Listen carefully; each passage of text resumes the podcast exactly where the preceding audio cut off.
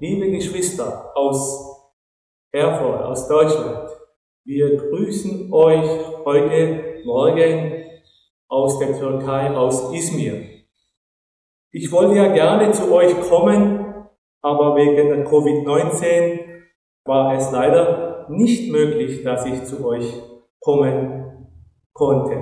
Aber durch den Internet sind wir vernetzt. Im Johannesevangelium Kapitel 8, Verse 31 bis 39 werde ich vorlesen. Unser Predigtext.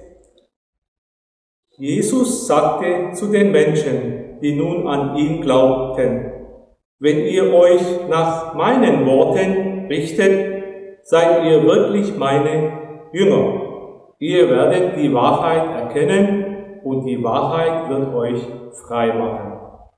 Aber wir sind doch Nachkommen Abrahams, sagten sie. Wir sind nie Sklaven von irgendjemand gewesen. Warum redest du dann von Freimachen? Was meinst du damit? Jesus erwiderte, ich versichere euch, jeder, der sündigt, ist ein Sklave der Sünde. Ein Sklave ist kein Familienmitglied. Ein Sohn dagegen gehört für immer zur Familie. Nur dann, wenn der Sohn euch frei macht, seid ihr wirklich frei. Ich weiß, dass ihr Nachkommen Abrahams seid. Und trotzdem wollt ihr mich töten, weil meine Botschaft in euren Herzen keinen Platz hat. Ich erzähle euch von dem, was bei meinem Vater gesehen habe. So folgt auch ihr dem Rat eures Vaters und tut, was ihr gehört habt. Unser Vater ist Abraham, erklärten sie. Nein, erwiderte Jesus, denn wenn ihr Kinder Abrahams wärt, würdet ihr nach seinem Vorbild handeln. Amen. Ja, diese Woche beginnt die Reformationswoche und wir haben auch vor drei Jahren in der Türkei, vor allem in Izmir, 500 Jahre Reformation Martin Luthers Leben gefeiert und gedacht und darüber auch Vorträge für die interessierte Menschen, auch für unsere Gemeinde hier, bei uns in der Gemeinde gehalten.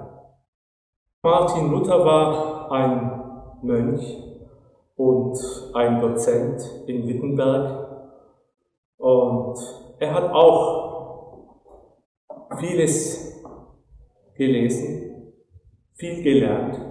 Gleichzeitig war er auch ein Jurist. Aber er hat manche Dinge, die er von der Kirche her, von der katholischen Kirche her wusste und was gepredigt wurde, und was gesagt wurde zur Volksmenge in Deutschland, das hat ihm nicht so sehr gefallen.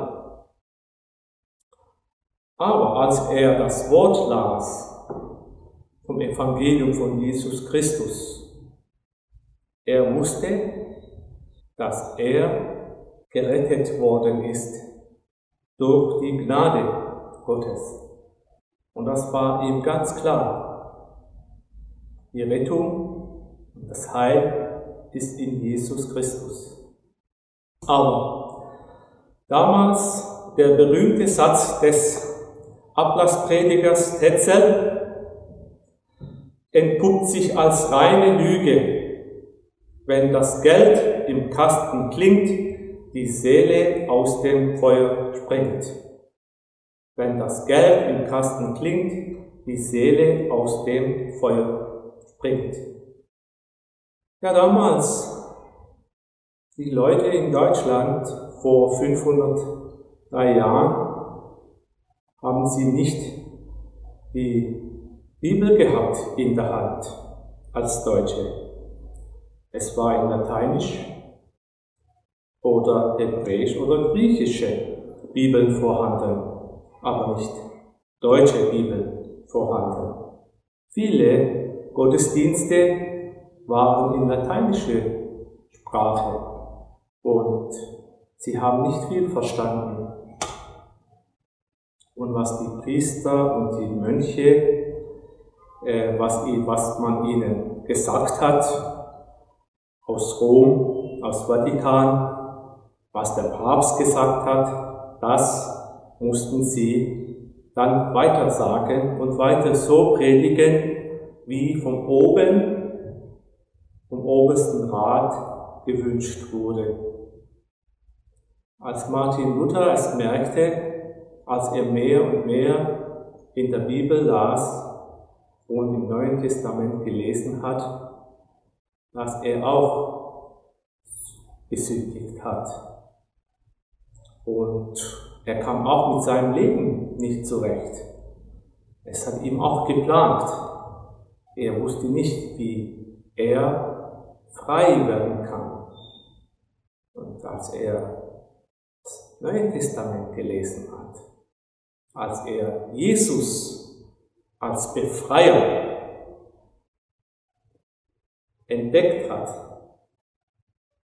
dann war eine große Freude in ihm. Und es war eine Wandel. Dann hat er angefangen, gegen Vatikan und was gewünscht wurde und gefordert wurde, nicht zu tun. Dann hat er die 95 Thesen in Wittenberg in der Kirche aufgehängt so dass viele Menschen gelesen haben und es wurde verbreitet. Es fand eine Änderung statt. Heute feiern wir den Reformationstag. Der Reformationstag ist der Tag der Freiheit. Bei uns in der Türkei ist so, wenn du ein großes Gotteshaus baust, spendest, so hast du eine Garantie, dass du zu Himmel kommst. Viele ältere Menschen, die viel Geld haben, geben dann Geld für eine Moschee bauen. Weil sie denken, wenn wir von unseren Geldern Geld geben, an die Moschee oder dann, wenn, wenn, ein Bau, wenn ich einen Bauplatz besorgen kann für ein Gotteshaus oder wenn ich mitbeteiligt bin, Entstehung der Moschee, dann tue ich was Gutes. Und das ist eine Garantie für mich, dass ich in den Himmel komme. Ja, vor 50 Jahren Viele Türken, vor allem Muslime, sind nach Deutschland gekommen. Und viele sind jetzt pensioniert und haben Geld gespart. Und viele beten irgendwo im Bahnhof in eine kleine Hütte haben sie als Moschee umgewandelt, einen Gebetsraum umgewandelt oder in einem äh, Irgendwo in einer Hintergasse treffen sie sich im Gebetsraum und die ältere Herren, die Geld gespart haben, sie haben dann gesagt, ja, wir haben ja Geld und unsere Gemeinde ist auch groß und wir können jetzt Geld geben. Damit garantieren wir, wenn wir sterben, dann garantieren wir unseren Platz im Himmel. So denken viele Türken, die in Deutschland leben. Und aus diesem Grund entstehen auch in vielen Städten in Deutschland sichtbare Moscheen, sichtbare Allahs Häuser. Ja, die Türken sind, wenn man vergleicht, stehen noch 500 Jahre zurück. Vers 31 steht, wenn ihr euch nach meinen Worten richtet, seid ihr wirklich meine Jünger. Ja, Jesus sagte zu den Menschen, die nun an ihn glaubten, wenn ihr euch nach meinen Worten richtet, seid ihr wirklich meine Jünger. Wie kann ich Jesus Worten nachgehen? Wie kann ich Jesus Worte verstehen? Was heißt das, wenn ihr euch nach meinen Worten richtet? Seid ihr wirklich meine Jünger? Ja, der erste Schritt ist, von Jesus Christus lernen, lesen. Im Neuen Testament, sowohl auch im Alten Testament. Einfach lesen. Als ich zum Glauben kam, äh, vorher musste ich lesen. Und man hat mir eine Bibel geschenkt. Aber die Bibel war für mich am Anfang schwer zu verstehen. Ich war 16 Jahre alt. Aber dann haben sie mir eine Kinderbibel geschenkt. Dann habe ich angefangen, in der Kinderbibel zu lesen. Und es war einfach geschrieben. Und die Geschichten waren toll. Ich habe mich sehr gefreut über die Kinderbibel. Und ich habe dann sehr viel gelernt, wie Jesus gelebt hat, und die Wunder, die Jesus getan hat, die Jünger, die nach ihm folgten, in den drei Jahren, dass sie sehr vieles von Jesus gelernt haben, das hat mich berührt. Mich hat es auch berührt, als ich im Johannesevangelium Kapitel 8 über die Geschichte der Ehebrecherin gelesen habe Wer unter euch ohne Sünde ist, der soll den Stein nehmen, auf sie werfen. Wer unter euch ohne Sünde ist. Ja, da habe ich gemerkt, ich bin ein Sünder. Ich brauche Jesus. Ich brauche die Vergebung von Jesus. Ich möchte mich nach Worten Jesu richten. So, das war dann ganz klar, dass ich mich dann entschieden habe, Jesus Christus nachzufolgen. Was heißt das? Äh, Jesus Worte lesen, also Gottes Wort lesen, ernsthaft lesen, was kann ich daraus lernen? Was sagt Gott zu mir? Und daran glauben. Und drittens, anklopfen. Das heißt, beten. Beten zu Gott. Danke, bitte und abwarten. Wenn die Zeit kommt, wird Gott mein Gebet erhöhen. Der hat es auch mehrere Male getan. Und darauf freue ich mich sehr, dass ich Jesus, dass ich in Jesus die Wahrheit gefunden habe. Ihr werdet die Wahrheit erkennen, heißt es im Vers 32, und die Wahrheit wird euch frei machen. Was ist die Wahrheit? Die Wahrheit erlöst die Menschen. Die Wahrheit führt zu vernünftigen Entscheidungen. Wir brauchen die Wahrheit für unsere Zukunft. Die Wahrheit wird uns frei machen, damit wir vernünftig entscheiden können. Ja, viele Menschen suchen die Wahrheit, manchmal lebenlang und werden immer wieder enttäuscht, weil sie die Wahrheit in den Menschen suchen. Die Wahrheit ist nicht in den Menschen. Die Wahrheit ist nicht in einem Gebäude drin. Die Wahrheit hängt in, nicht in einem Holz drin. Die Wahrheit ist nicht in der Wasser oder in der Luft. Die Wahrheit ist in Jesus Christus. Viele Menschen haben viele Probleme. Um die Probleme zu lösen, müssen sie erst die Wahrheit herausfinden. Und das ist gar nicht so einfach. Ist gar nicht so einfach. Wenn zwei Personen kommen und jeder sagt, ich sag die Wahrheit, da braucht man Weisheit, um herauszufinden, wer sagt die Wahrheit.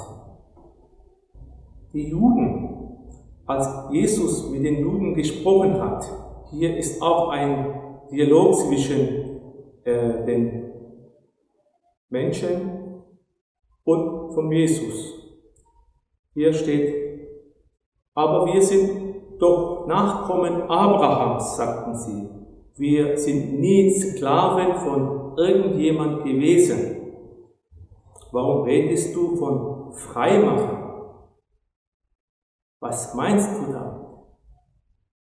Ja, Jesus erwiderte, ich versichere euch, jeder, der sündigt, ist ein Sklave der Sünde. Ein Sklave ist kein Familienmitglied, ein Sohn dagegen gehört für immer zur Familie.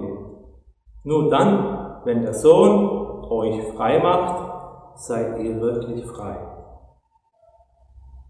Ja, wenn der Sohn euch frei macht, dann seid ihr wirklich frei. Als Jesus Kranken gesehen hat, er ging hin, legte seine Hand auf und Person ist gesund geworden. Jesus hat frei gemacht. In unserer Gemeinde, wie sieht es bei uns vor Ort aus? In Buja, in der Türkei. Ja, wir leben mittendrin. In unserem Stadtteil leben über 700.000 Menschen. Unsere Gottesdienstbesucher sind etwa 50 bis 60 Menschen jeden Sonntag. Darunter sind es etwa 40 Christen die zusammenkommen. 700.000 in unserem Stadtteil, nur 60, etwa höchstens 60 Gottesdienstbesucher. Wir sind eine kleine Gemeinde, aber wir sind Zeugen. Wir sind das Licht hier in dieser Stadt. Wir sind das Salz hier in dieser Stadt. Wir bemühen uns, Licht zu sein. Wir bemühen uns, Salz zu sein. Und dass unser Licht nicht irgendwo versteckt ist, sondern leuchtet und eine Ausstrahlung hat. Und das ist unsere Stärke. Und diese Ausstrahlung gibt uns Jesus Christus durch seinen Wort. In seinem Wort steht das Geheimnis. Das ist das Pathos. Pathos, das Wort Gottes, ist kräftig und stark. Und wenn wir Wort Gottes lesen, der gibt uns Kraft zu lieben, zu vergeben, nochmal zu vergeben nochmal, nochmal zu vergeben. Unserem Nächsten. Jesus gibt uns die Kraft. Wir können aus dieser Quelle, Jesus ist eine lebendige Quelle, aus Jesus Christus dürfen wir jeden Tag schöpfen. Wer von dieser Quelle trinkt, wird niemals verdursten. Gottes Wort spricht unseren Geschwistern. Und Gottes Wort spricht den Menschen, die suchen sind, die nach Wahrheit suchen. Sie haben zu Hause den Koran gelesen, andere Literatur gelesen. Sie haben die Wahrheit nicht gefunden, aber sie suchen weiter. Und wer sucht, wer klopft, dem wird aufgetan. So kommen Menschen zu uns in die Gemeinde. Eine Mädchen, 22 Jahre alt, Bellerin. Die Eltern am Anfang waren sie offen, dass sie zu uns in die Gemeinde kommt. Als sie dann angefangen hat, regelmäßig bei uns in Jüngerschaftsschulung teilzunehmen regelmäßig sonntags zu kommen, dann waren sie nicht so froh, nicht glücklich. Und nach einem Jahr, als sie die Bibel gelesen hat, als sie von Jesus gelernt hat, als sie äh, die Jüngerschaftsschulung abgeschlossen hat, dann während des Jüngerschaftsschulung hat sie eine Entscheidung getroffen, Jesus Christus nachzufolgen. Wir haben uns alle sehr, sehr gefreut darüber. Es war eine große Freude. Und sie auch. Und sie hat dann zu ihren Eltern erzählt und gesagt, Mama, Papa, ich glaube an Jesus. Ich glaube, er sagt die Wahrheit. Und ich möchte mich taufen lassen. Natürlich, der Vater war dagegen. Und der Vater hat gesagt, Bellerin, nein, du darfst nicht taufen lassen. Ich bin dagegen. Dann kam sie zu uns in die Gemeinde. Sie war sehr traurig. Und sie hat gesagt, ich bin 22 Jahre alt, ich lebe bei meinen Eltern, aber ich brauche nicht sagen, dass ich mich taufen lassen habe, ich möchte mich taufen lassen. Wir haben sie getauft. Sie hat sich sehr gefreut darüber. Und sie kommt regelmäßig zu uns im Gottesdienst und ist ein Mitglied der Gemeinde.